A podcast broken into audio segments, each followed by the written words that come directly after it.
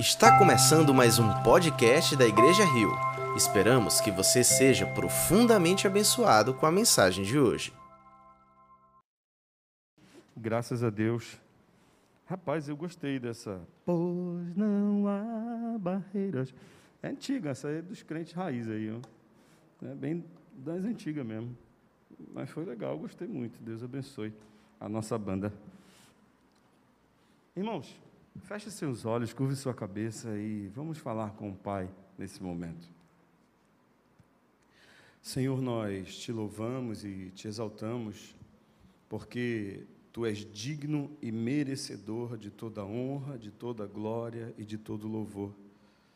Te agradecemos, ó Deus, pelo privilégio de estarmos aqui nessa manhã para poder te louvar, te engrandecer, para te prestar um culto racional que te agrade. Mas nós também, Senhor, precisamos ouvir a tua voz. Ó Deus, nós também queremos ouvir a tua voz. Nós somos carentes, Senhor, da tua palavra, porque é a tua palavra que nos fortalece, é a tua palavra que nos corrige, é a tua palavra que nos anima, é a tua palavra que nos consola, é pela tua palavra, Senhor, que nós vivemos e cremos. Só através da tua palavra, Senhor, é que nós estamos aqui nessa manhã. Então eu quero te pedir, Senhor, que tu tenhas misericórdia de mim, Senhor, que sou pecador e falho, e não tenho capacidade, Senhor, de falar, Senhor, ao coração de ninguém, Senhor, se isso não for através do teu Santo Espírito. Tenha misericórdia da tua igreja, Senhor, da qual também eu faço parte, para que possamos ter a mente aberta, o coração aberto e que haja no nosso coração um solo, um terreno fértil, onde a tua palavra, assim como a semente, encontre, Senhor, tudo o que precisa para crescer e frutificar. Que nós possamos, Senhor, sair daqui hoje melhores, Senhor, mas convictos da tua graça, do teu amor, da tua bondade, da tua justiça e da tua santidade, Pai. Ajuda-nos nessa manhã, Senhor. Socorre-nos pela tua misericórdia é o que te pedimos e te agradecemos em nome de Jesus. Amém. Graças a Deus por estarmos aqui, graças a Deus por essa oportunidade, graças a Deus pela presença de cada um de nós, que podemos mais uma vez é, louvar e adorar a Deus e ouvir a palavra de Deus.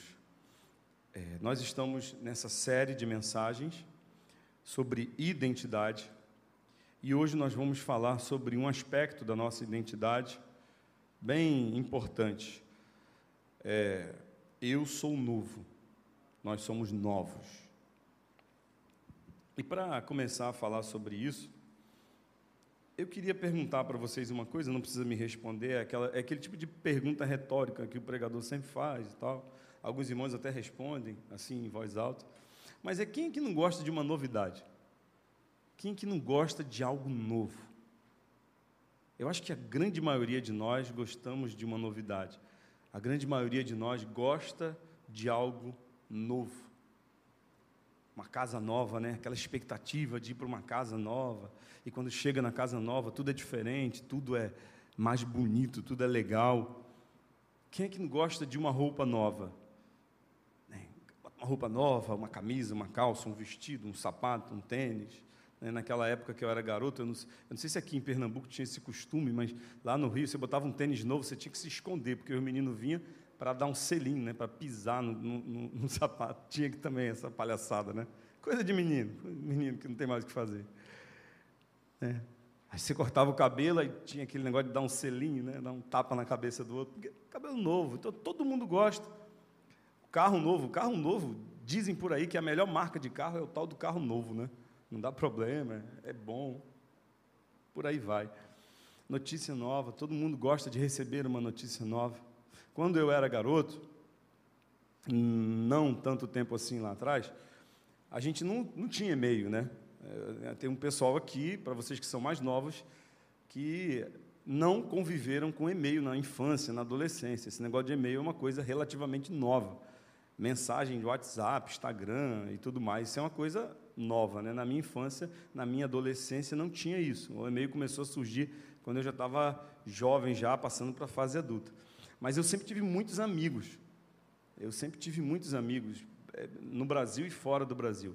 E a forma como a gente se comunicava era através de carta. A gente mandava carta, né? E o pessoal mais antigo aí sabe o que é ficar na expectativa de uma carta, né? E aí tinha lá em casa a caixinha do correio, e a gente chegava todo dia de manhã cedo e abria para ver se tinha alguma carta nova lá. A gente queria receber notícias de quem estava distante, de quem estava longe. As ligações telefônicas eram muito caras, então a gente não conseguia falar por telefone porque a conta era gigantesca, principalmente quando havia uma, uma, um telefonema interurbano, que era de outras cidades né, distantes, outros estados e até outros países. Então, 99% das, das comunicações eram feitas através de cartas. E a gente ficava na expectativa de receber uma carta nova. Como eu escrevia para muita gente, todo dia eu sempre recebia uma carta. E cada carta que eu recebia era uma alegria, era uma satisfação, era algo muito bom. É muito bom receber uma, uma carta nova naquela época para mim. Eu gostava muito. E a gente acaba se acostumando com essas novidades, a gente gosta de novidade, a gente quer sempre estar na novidade. A gente gosta tanto de novidade que criaram o Instagram justamente para a gente saber das novidades da vida das outras pessoas. A gente quer saber o que está acontecendo lá, e você dá uma olhada no Instagram, você não precisa nem conversar com a pessoa, você já sabe onde a pessoa está, o que ela está fazendo, se ela está namorando, se não está, se ela teve um problema, se não teve, se ela está no médico, se ela está em casa, se ela está passeando, se ela está almoçando, se ela está jantando. No Instagram você consegue ver tudo. Eu não sou adepto das mídias sociais, mas por questões de força, de pressão do pessoal aqui da igreja, eu acabei fazendo o Instagram, mas você sabe da vida de todo mundo, né? Enfim, a gente gosta de novidade. E a gente gosta de saber o que está acontecendo, a gente gosta de viver algo novo, a gente gosta de ter algo novo. E se existe um conceito na Bíblia que me fascina muito, é esse conceito do novo. Por incrível que pareça, esse conceito existe na Bíblia e é um conceito que vem desde a antiguidade. O conceito de algo novo acontece desde a antiguidade. Por exemplo, Ezequiel, ele narra uma profecia onde Deus promete ao povo um coração novo e um espírito novo. Isso aconteceu há muito tempo atrás. Deus afirma lá em Isaías, no capítulo 43, que faria algo novo, que estava fazendo algo novo no meio do povo, uma coisa nova. Embora Deus seja eterno, né, ele gosta de coisas novas. A gente pode até pensar que Deus é antigo, Deus é antigo na sua existência, mas ele gosta de coisas novas, ele gosta de novidade. Por exemplo, quando os anjos vão anunciar o nascimento de Jesus, lá no livro de Lucas, ele diz, os anjos dizem assim, uma boa nova. Além de ser nova, era boa a mensagem. Por exemplo, lá em Coríntios capítulo 7, capítulo 5, 2 Coríntios capítulo 5, Deus diz para a gente, através do apóstolo Paulo, que se alguém está em Cristo, é nova criatura. As coisas velhas passaram e tudo se fez novo. Deus gosta tanto de coisas novas, Deus ele tem um profundo interesse em coisas novas, que no culmiar da glorificação de Cristo, no triunfo de Cristo. Lá em Apocalipse, capítulo 21, a Bíblia diz que o cordeiro que está sentado no trono, ele vai dizer assim: Eis que faço novas todas as coisas. Então, esse conceito de novo, de algo que é novo, não é um conceito novo, é um conceito antigo. Deus já vem falando isso para o povo de Israel há muito tempo atrás. E é algo que Deus fala hoje, para mim e para você. Bem, o que isso tem a ver com o que a gente vai falar hoje? Tudo, porque nós vamos falar sobre eu sou novo. Você é novo, você é nova. Nós vamos falar sobre isso. Bem, em Efésios, no capítulo 4, do versículo 1 ao versículo 16, que foi o tema da mensagem de quarta-feira, no culto de oração, Paulo trata da unidade da igreja. Paulo diz que a igreja é uma só, que o corpo é um só, que Cristo é um só, que Deus é um só, que o Espírito é um só, que a mensagem é uma só. Paulo trata também do crescimento e da edificação desse corpo em unidade. Paulo vem explicando isso, Paulo vem ensinando isso. Paulo fala do preparo dos santos para o ministério. ou seja, da preparação dos crentes para exercer o ministério de Cristo, para atuar no ministério de Cristo. E aí ele fala que nós somos vocacionados. E aí ele cita as vocações: apóstolos, profetas, né, doutores, mestres, né, no caso, evangelistas e pastores. Apóstolos é enviado, aquele que é enviado. Então, Paulo ele trata disso. Ele trata desse aspecto.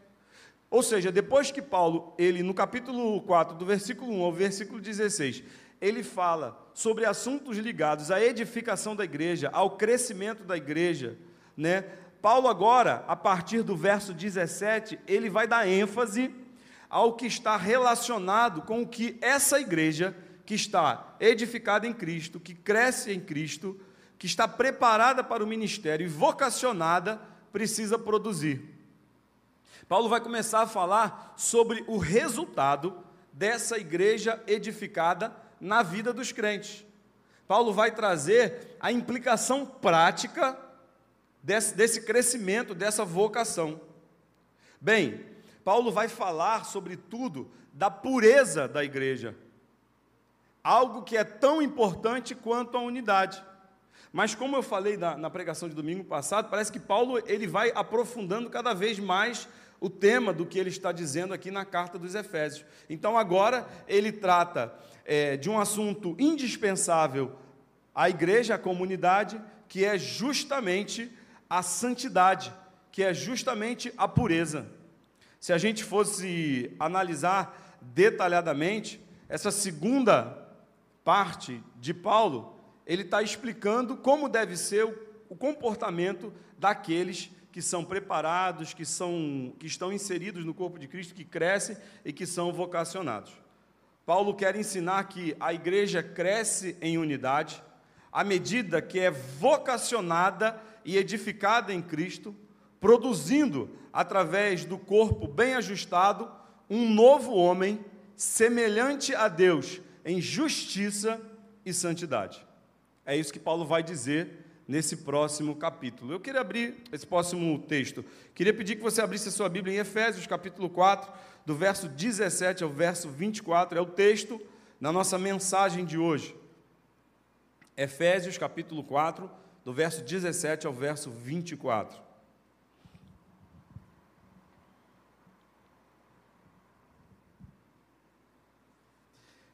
Diz assim a palavra do Senhor: Assim eu digo a vocês, e no Senhor insisto, que não vivam mais como gentios, que vivem na inutilidade dos seus pensamentos.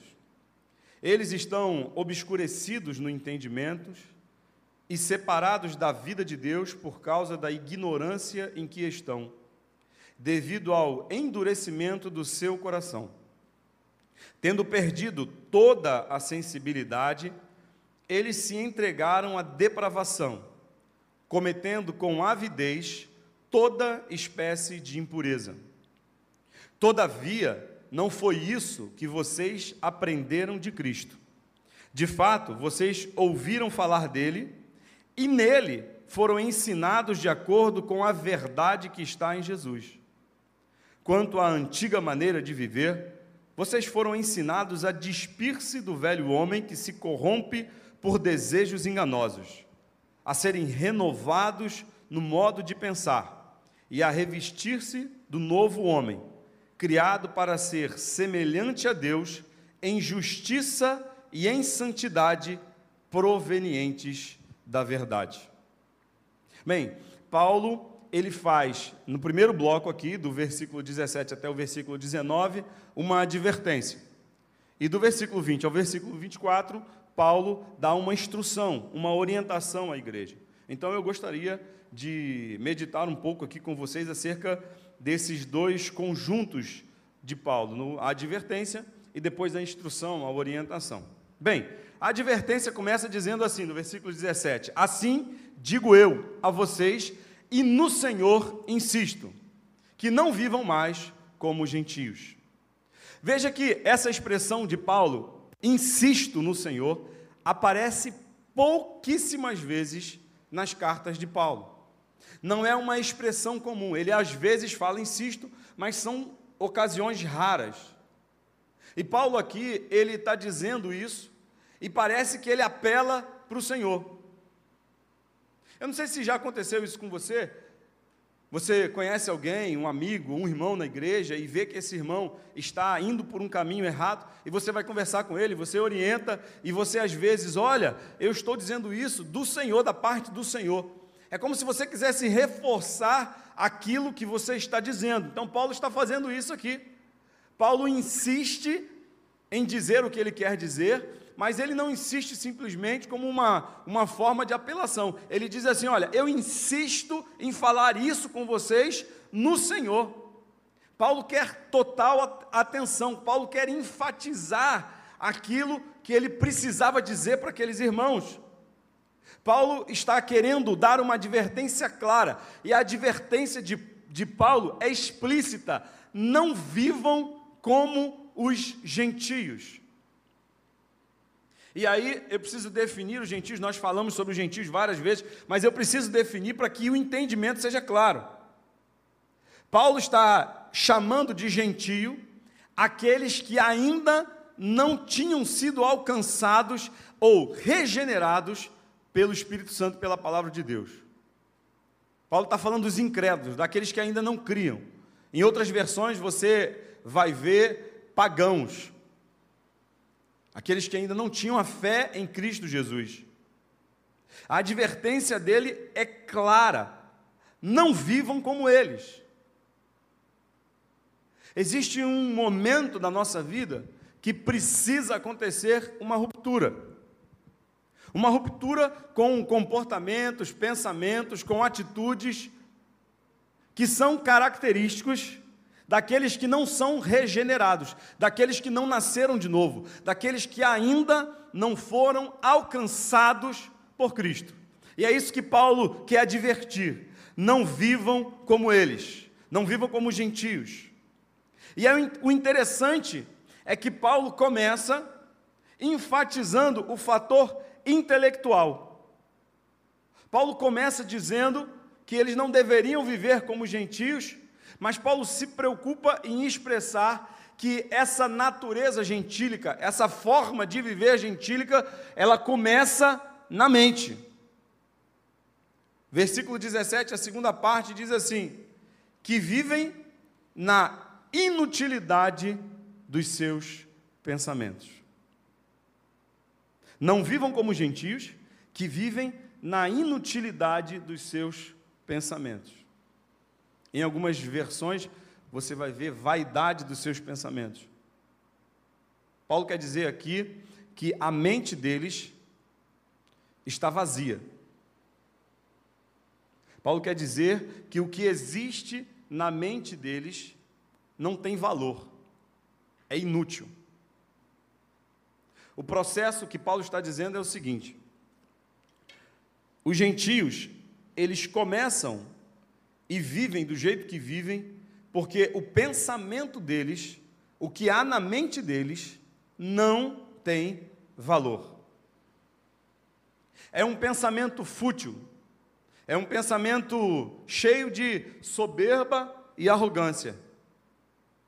É um pensamento que não produz algo que agrade a Deus.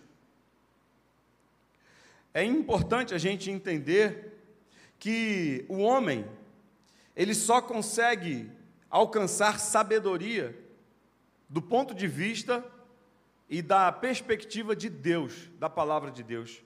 Em Provérbios capítulo 9, no verso 10, diz que o temor do Senhor é o princípio da sabedoria.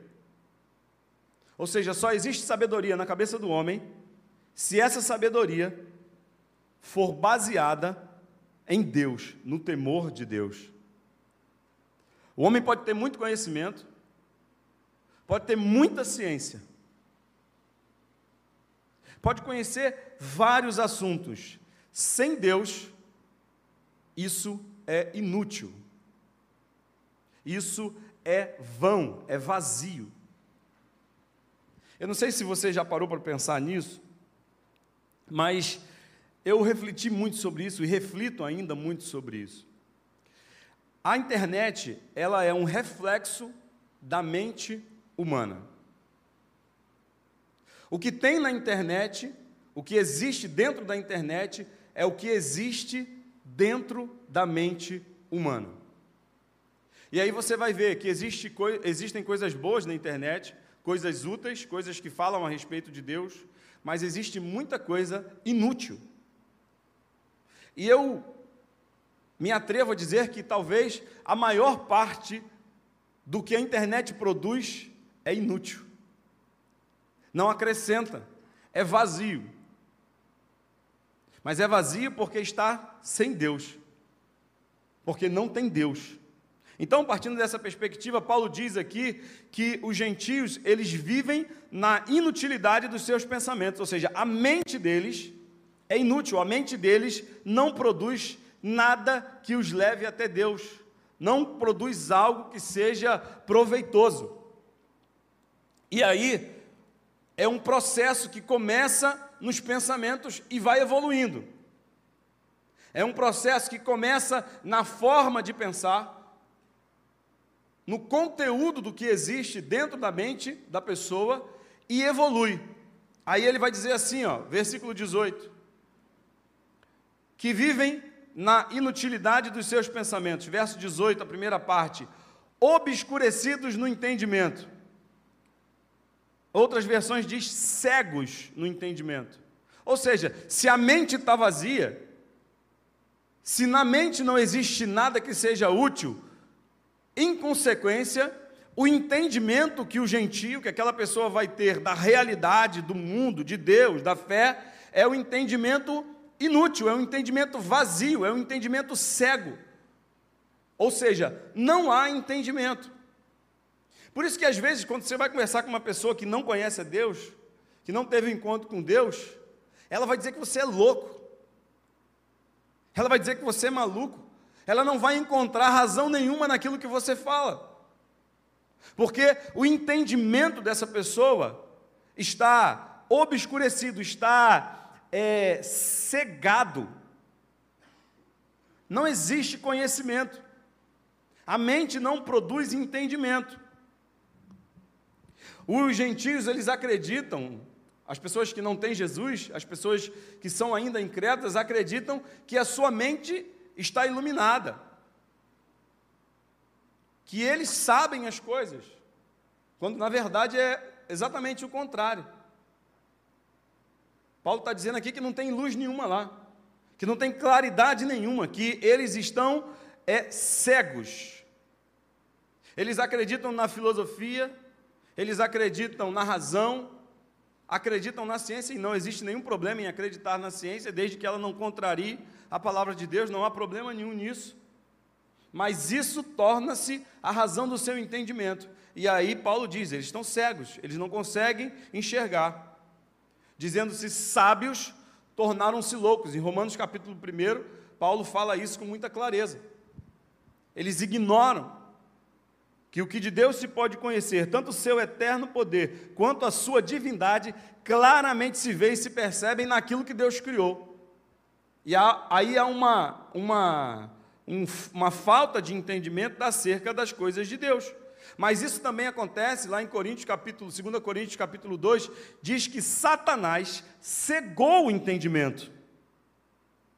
Ou seja, a mente é vazia e o entendimento está cegado, porque Satanás é quem fez isso. Satanás cegou o entendimento, Satanás fez com que essas pessoas não pudessem compreender entender a realidade.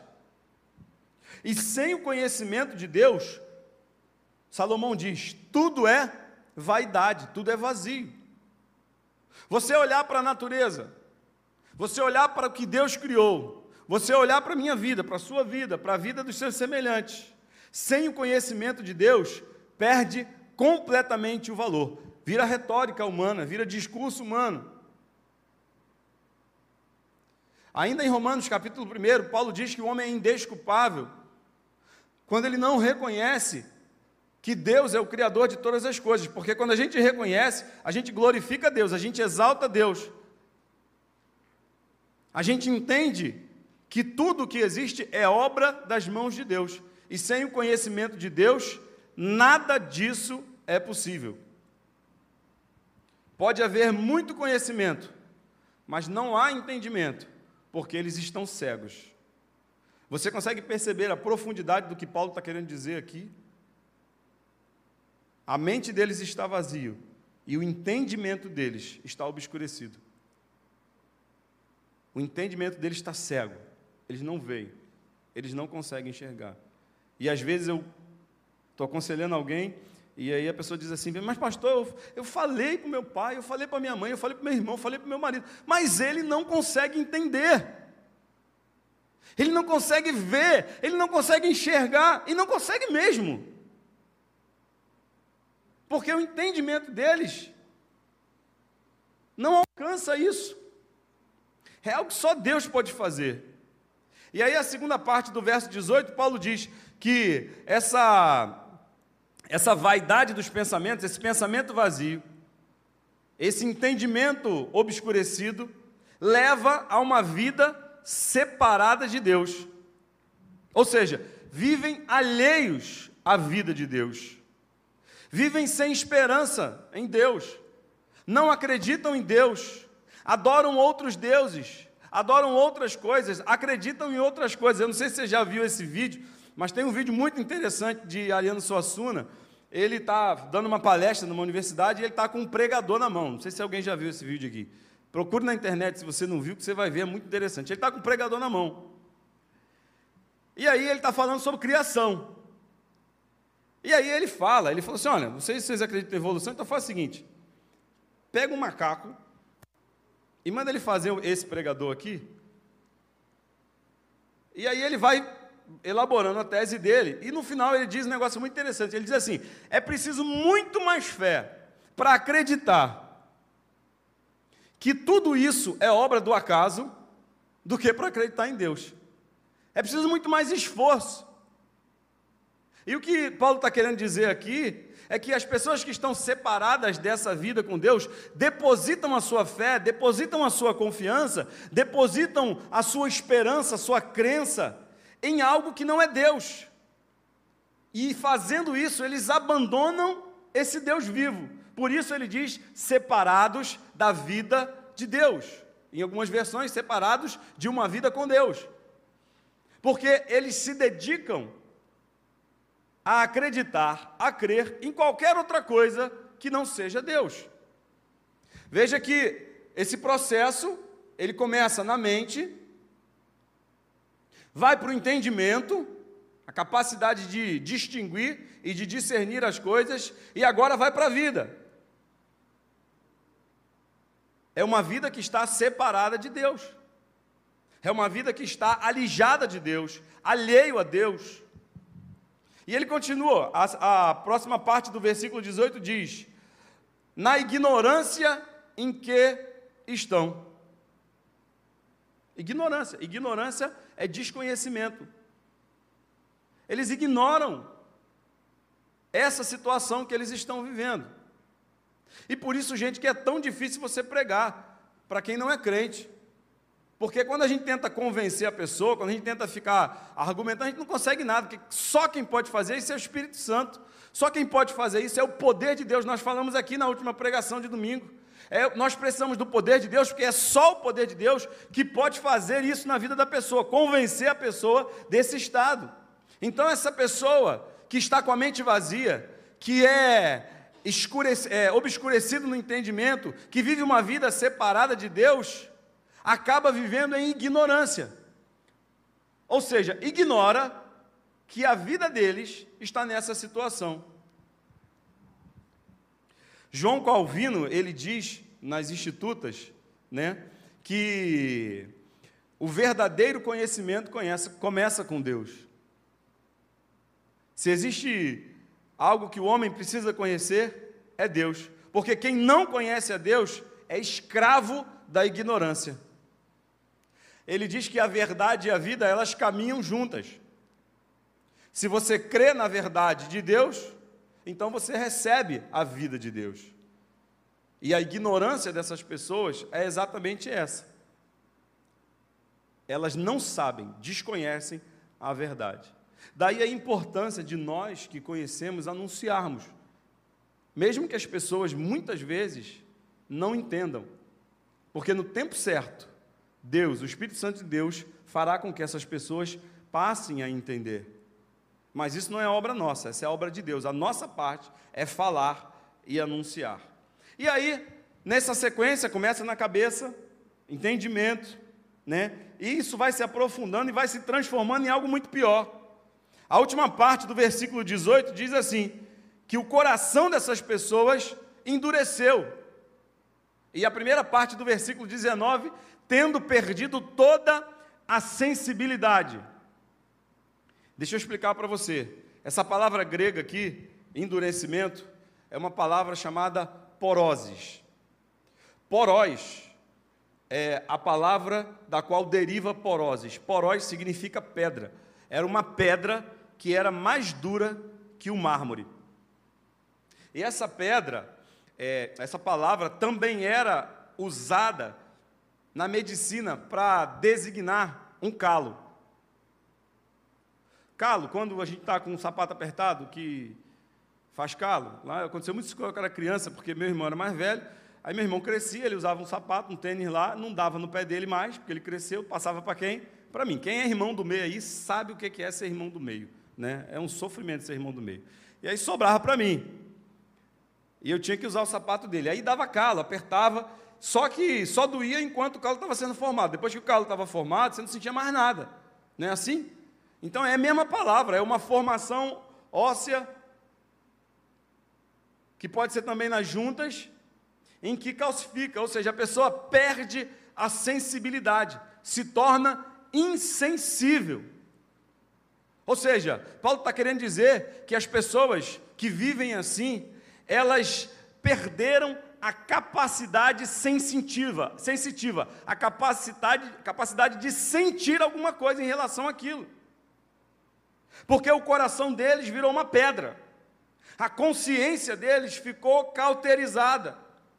E no coração duro, num coração de pedra, não existe lugar para Deus num coração enrijecido, num coração que está completamente é, empedrecido, não existe espaço para o amor de Deus. Um dos maiores problemas do pecado não é o efeito dele nas nossas vidas, a consequência dele nas nossas vidas apenas, mas é o endurecimento, o efeito petrificador que ele faz na gente.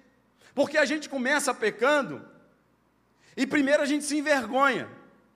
Mas quando o pecado se torna algo habitual na nossa vida, a gente perde a vergonha. Por isso que Paulo diz assim: não vos endureçais o coração pelo engano do pecado. Porque a prática contumaz e habitual do pecado vai fazendo com que a nossa mente, o nosso coração se endureça. A gente perde o medo, a gente perde a vergonha, a gente perde o pudor, a gente perde o temor a Deus.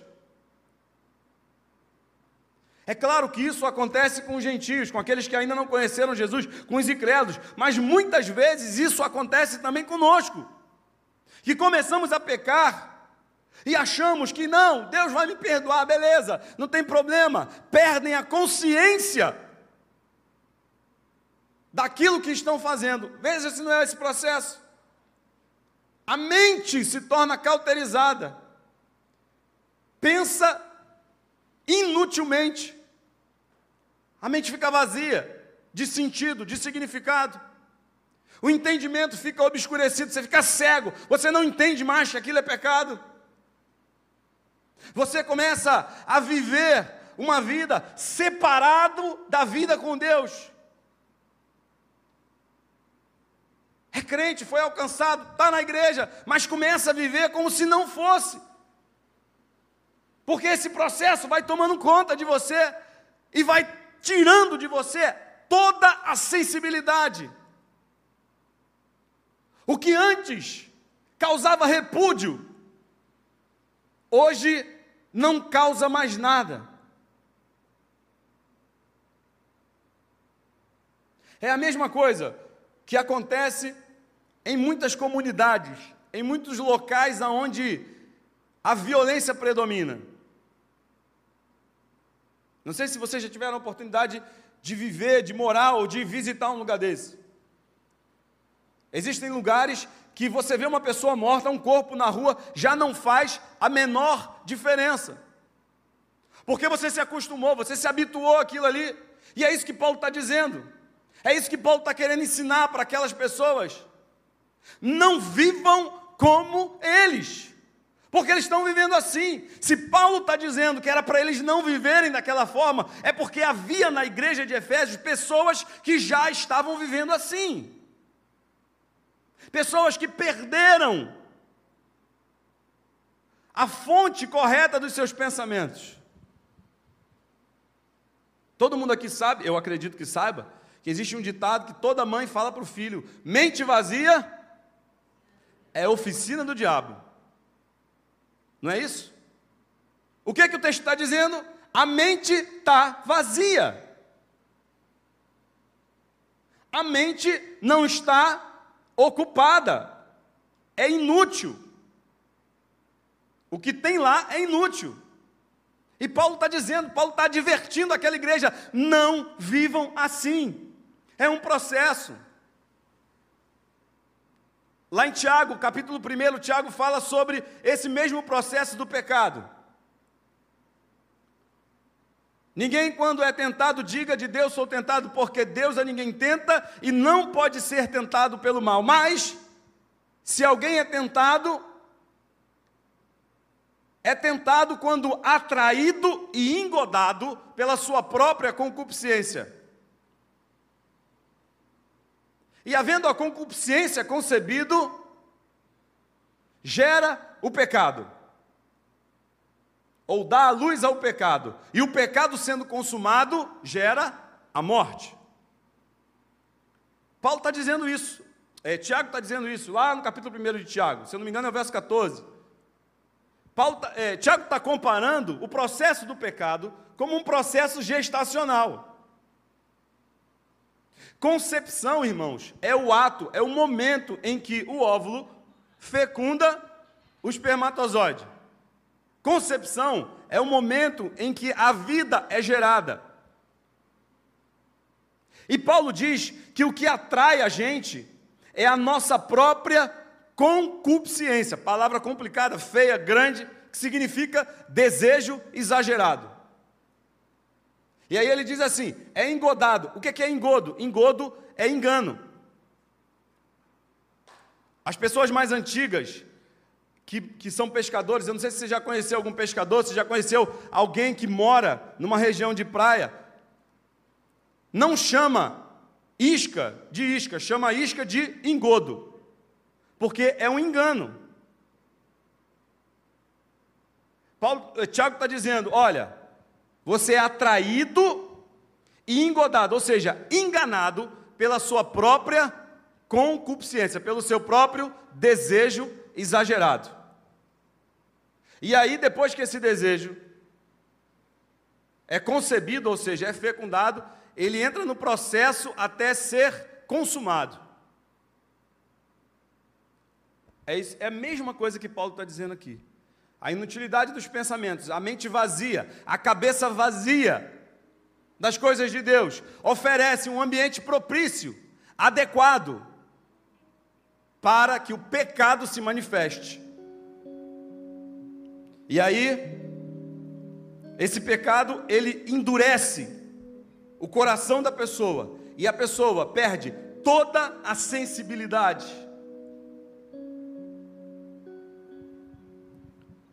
Já peca sem pensar, nem reflete mais, porque já virou automático. Não tem mais remorso, não tem mais arrependimento, não existe mais o raciocínio moral do certo e do errado. A consciência está petrificada, foi abafada, a mente está cauterizada, o coração está endurecido. O passo seguinte, a partir disso, segundo o texto aqui, é uma conduta ultrajante, é uma conduta vergonhosa, sem qualquer preocupação com os padrões morais, com o certo e com o errado, com o que é santidade e com o que é pecado. É a rendição completa, desavergonhada, a toda sorte de imoralidade. Esse pensamento, essa forma de pensar, endureceu tanto que tornou essas pessoas indisciplinadas, desagregados, agressores da decência, faltos de restrições morais, completamente impuros. Versículo 19, a parte B diz assim: Eles se entregaram à depravação cometendo com avidez toda espécie de impureza. Nada refreia esse desejo impuro, imundo. A dureza de coração leva primeiro às trevas mentais e depois à insensibilidade da alma e conclui a uma vida completamente desmedida, desregrada, indissoluta, depravação, devassidão, lascívia. E essa palavra que Paulo usa aqui, ó, depravação, no grego é ageus, azeugeia. Azeugeia. No Novo Testamento, essa palavra é usada para descrever os piores tipos de pecado. Aí, quando eles queriam descrever, eles colocavam essa palavra aqui. Que a tradução mais é, adequada para ela seria disponibilidade ou vontade, interesse para fazer qualquer coisa que lhe dê prazer. Camarada que vive assim, a pessoa que vive assim, nem está aí para o seu pecado. Ele perdeu a decência, perdeu a vergonha, perdeu o autocontrole e faz o que for possível para pecar. É diferente, ele busca o pecado, ele caminha em direção ao pecado. Diferentemente da conduta de José, que quando vê uma possibilidade de pecado, ele corre, ele foge. Não, o camarada que está com a mente cauterizada, com o coração endurecido, ele vê o pecado e busca o pecado, e vai de encontro ao pecado. Ele quer criar situações e possibilidades para pecar. é uma disposição que não aceita qualquer forma de disciplina ou de controle. Verdade, pecado, não. Eu sei o que é melhor para mim. Eu sei o que eu quero fazer. E eu vou fazer a qualquer custo. E o interessante aqui é que esse espírito não conhece limitação, ele se entrega desenfreadamente. É aquele que perdeu completamente a vergonha e já não se importa mais com a opinião de ninguém. É o que Paulo está querendo dizer nesse texto aqui. E Paulo diz que eles se entregaram com avidez. A depravação. O que é a avidez? Avidez quer dizer que a pessoa tem um desejo arrogante, incontrolável, de possuir algo e vai fazer qualquer coisa para alcançar aquilo, independente do que ele precise fazer. Ele é ávido para viver essa vida de impureza e de depravação.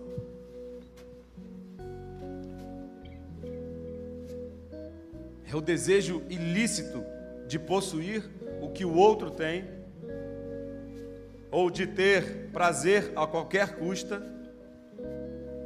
de sacrificar, até se for preciso, o seu próximo para satisfazer os seus próprios desejos.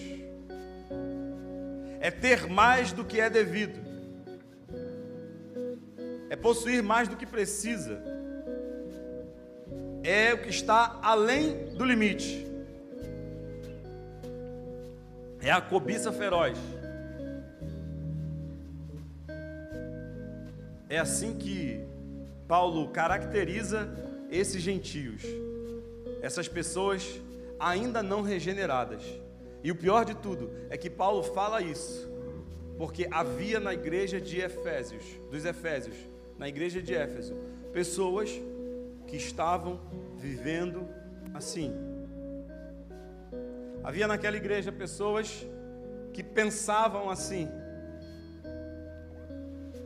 Era o retrato que Paulo estava traçando daquela sociedade, da nossa sociedade. É o retrato que nós vemos nas mídias por aí afora. E muitas vezes o comportamento de muitos que se dizem cristãos, mas ainda vivem como o velho homem, mas ainda vivem em práticas que eram práticas de uma velha natureza. Essa é a advertência do apóstolo Paulo. Essa é a advertência solene de um homem que estava percebendo onde as coisas, para onde as coisas estavam caminhando, através do comportamento, do pensamento, da vida das pessoas. Nós esquecemos que as nossas atitudes são controladas e regidas pelos nossos pensamentos e não nos preocupamos com aquilo que nós colocamos para dentro da nossa mente, para dentro da nossa cabeça. Às vezes alimentamos a nossa mente com podridão, com algo que não acrescenta, que não traz valor, que não engrandece o nome de Deus. A Bíblia diz: tudo que é puro, tudo que é lícito, tudo que é de bom, bom grado, nisso pensai, mas a gente pensa justamente, às vezes, alimenta a nossa mente com algo que é podre, e se a gente faz isso, a tendência natural é que isso produza em nós um obscurecimento do nosso entendimento, que endureça o nosso coração, que cauterize os nossos sentimentos a respeito de Deus e da Sua palavra. Paulo, então, a partir do verso 20, ele passa para a instrução. Paulo começa dizendo o seguinte: Todavia, não foi isso que vocês aprenderam de Cristo. Versículo 21: De fato, vocês ouviram falar dele, e nele foram ensinados de acordo com a verdade que está em Jesus. Quanto à antiga maneira de viver, vocês foram ensinados a despir-se do velho homem que se corrompe por desejos enganosos a serem renovados no modo de pensar e a se revestir-se do novo homem, criado para ser semelhante a Deus em justiça e em santidade provenientes da verdade. Paulo começa agora a falar sobre a diferença entre o caminho de um homem que conheceu a Cristo em contrapartida ao caminho de um homem que não conheceu a Cristo, de uma pessoa que não conheceu a Cristo. Paulo está falando uma diferença entre aquele que foi regenerado e aquele que não foi regenerado.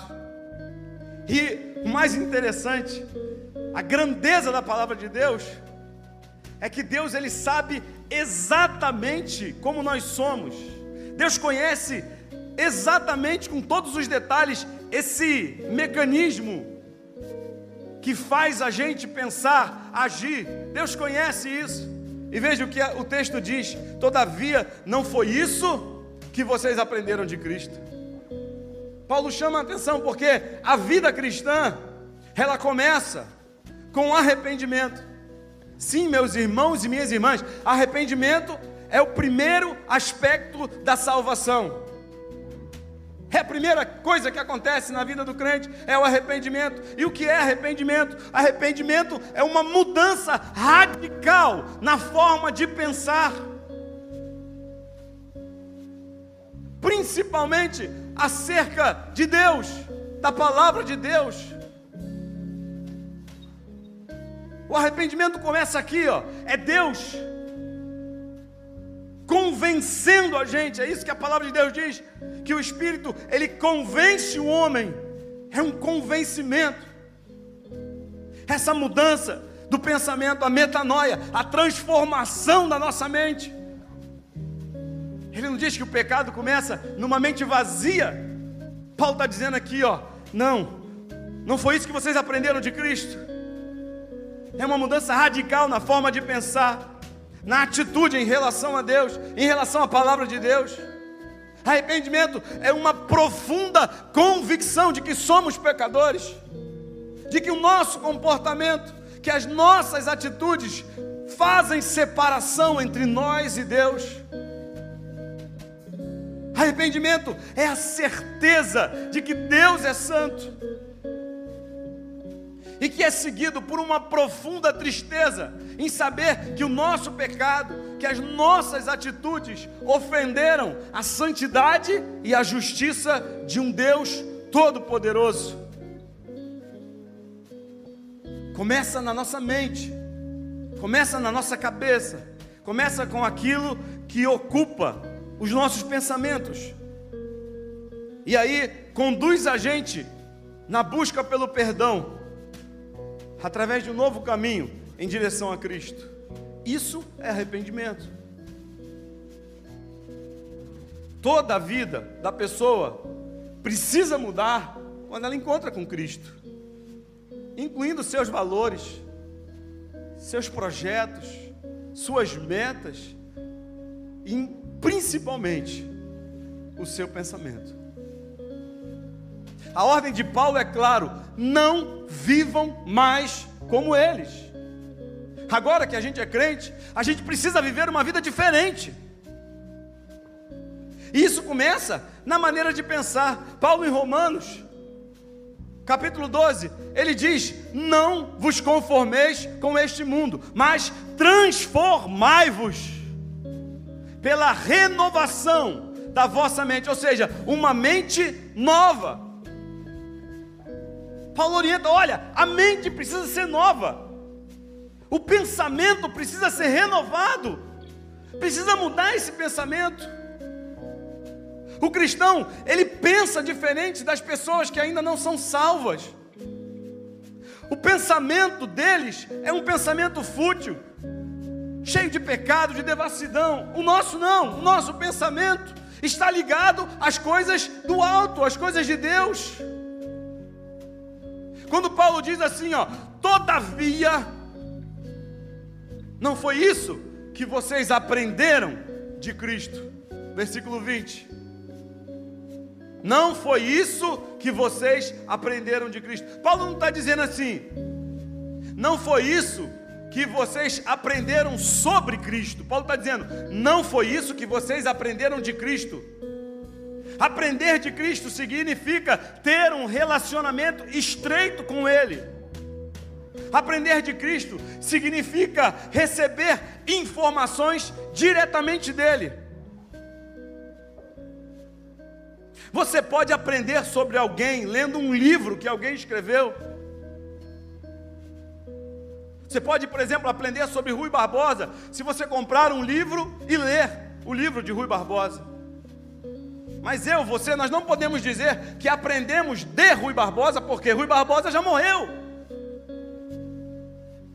Mas Jesus não. Jesus está vivo. E nós podemos sim aprender dele. E o que Paulo está dizendo, olha só, não foi isso que vocês aprenderam de Cristo. Precisamos aprender de Cristo porque Ele é o Mestre, Ele é o padrão.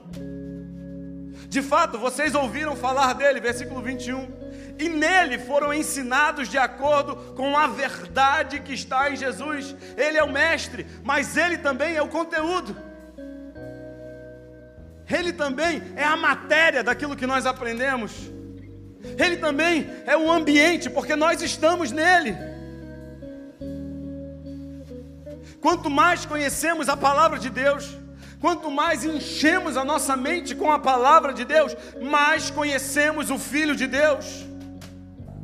E eu fico às vezes admirado com algumas pessoas que me procuram para aconselhamento. E eu pergunto, meu irmão, quantas vezes você lê a Bíblia por dia? Quantas vezes você medita na palavra de Deus por dia? E a pessoa fica com vergonha e fica tentando. É, pastor, é, eu só leio a Bíblia de vez em quando. Mas de vez em quando, quando? É, quando está na igreja, que aí o senhor manda abrir a Bíblia lá para a gente ler, é a hora que eu leio a Bíblia. Aprender de Cristo, estar em Cristo, começa pela palavra de Deus. E Paulo diz aqui que aprender com Cristo é tirar a nossa velha humanidade como se fosse uma roupa rasgada, imunda. É despir-se dessa velha roupa e vestir-se de uma nova humanidade, criada à imagem de Deus, conforme o padrão de Deus. Renovando o entendimento, o pensamento, e deixando que esse pensamento renovado tome conta, absorva toda a nossa vida, a nossa maneira de pensar, a nossa maneira de entender, a nossa maneira de agir. É isso o desejo de Deus, é isso que Ele quer de nós. Quanto à maneira antiga de viver, versículo 22, vocês foram ensinados a despir-se do velho homem que se corrompe por desejos enganosos, a serem renovados no modo de pensar e a vestir-se do novo homem, criado para ser semelhante a Deus, em justiça e em santidade, provenientes da verdade. A nossa conversão básica, no dia que nós encontramos Cristo, ou melhor, que Ele nos encontrou, ela precisa ser precedida, precisa ser seguida de uma conversão diária. Tornar-se cristão envolve uma mudança radical diariamente. É o repúdio constante do velho eu, do antigo eu, da nossa humanidade caída, da nossa forma de pensar caída do nosso coração endurecido, da nossa mente cauterizada, da nossa vida distante de Deus, para a nossa nova humanidade, o novo eu, a humanidade criada de novo, a partir de Cristo. Por isso que a nossa identidade está relacionada com um novo homem, com uma nova mulher que Deus criou. Eu sou novo. Essa é a minha identidade e eu preciso agir conforme ela. Porque a velha identidade era o homem antigo, era o homem caído, era o homem em pecado. Mas a nova é um novo homem, criado em justiça e santidade proveniente da verdade de Deus. E aí Paulo diz, em contraste com esses dois, com essas duas naturezas, a velha natureza tinha uma antiga maneira de viver. A nova natureza tem uma nova maneira de viver. Paulo diz: se alguém está em, está em Cristo, nova criatura é. Tudo se fez novo, surgiram coisas novas, é uma nova vida. Eu já não penso mais como eu pensava. Eu já não entendo mais como eu entendia. Eu já não estou agindo mais como eu agia. A partir de agora é tudo novo, tudo se fez novo. O velho homem se corrompia por causa da futilidade da sua mente. Ah, um novo homem se renova. Não se corrompe, ele se renova por causa da renovação da sua mente. E é isso que Paulo diz em Romanos. Transformem-se pela renovação da vossa mente. O velho homem se corrompe porque é natureza carnal, pecaminosa, tendenciosa, imoral, lasciva, exercitado no pecado. O novo homem é criado segundo Deus, a imagem e semelhança de Deus, que é santo e deseja que nós, que cada um de nós, vivamos em santidade. O velho homem era governado pelo desejo do engano, da mentira, da falsidade. O novo homem é conduzido, é governado pela verdade, pela justiça. O velho era dominado por paixões descontroladas. O novo homem é dominado pelo Espírito Santo de Deus, que vive segundo a vontade de Deus. Deixa eu falar uma coisa para você e eu caminho para a conclusão dessa mensagem. Você pode estar na igreja, você pode frequentar os cultos, você pode participar das ações, você pode estar envolvido em um ministério, você pode ser uma pessoa ativa na igreja, você pode ofertar, você pode dizimar, você pode contribuir, você pode trabalhar em alguma área, você pode cantar na banda, você pode até pregar, como eu estou pregando aqui. Você pode ter uma vida completamente compatível com os requisitos religiosos de alguém que diz que conheceu a Cristo. Mas se você e eu não rompermos com a nossa velha natureza, não rompermos com alguns comportamentos, com algumas formas de pensar, com alguns costumes que são característicos do velho homem, do velho homem não regenerado. Eu temo que você ainda não é, mas apenas está. E o que Deus quer de nós não é que nós estejamos novos. Deus quer de nós que nós sejamos novos, novas criaturas, porque isso faz parte da nossa identidade. Isso é o que nos distingue dos demais. Isso é o que nos distingue daqueles que ainda não conhecem a Cristo um novo homem, uma nova mulher, nascido segundo a justiça de Deus e a santidade de Deus. Quero convidar você a ficar de pé nesta manhã.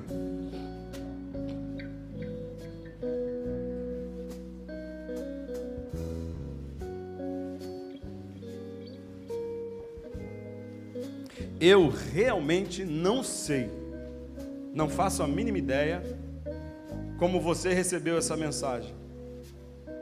Talvez você esteja pensando assim: poxa, o pastor pegou pesado. Não, não fui eu que peguei pesado, foi a palavra que pegou pesado. E ela pega pesado, sabe por quê? Porque o desejo de Deus é que nós sejamos aperfeiçoados a cada dia o desejo profundo de Deus é que nós, por onde quer que nós passemos, aonde quer que nós estejamos, o que quer que nós façamos, o maior desejo de Deus é que Ele seja visto em nós. O maior desejo de Deus é que as pessoas o conheçam através da minha vida, através da sua vida. Por isso Paulo, ele suplica, por isso Paulo ele adverte, por isso Paulo ele roga aos irmãos, aos crentes da igreja de Éfeso, não vivam como os gentios. E ele roga em nome do Senhor. Ele pede em nome do Senhor.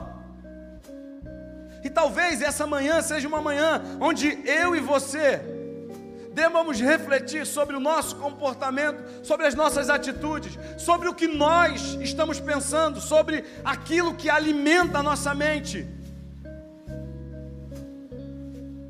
sobre como está o nosso coração em relação ao pecado, sobre a sensibilidade da nossa alma em relação ao engano. Talvez esse seja uma manhã onde nós precisamos refletir acerca disso, desse processo.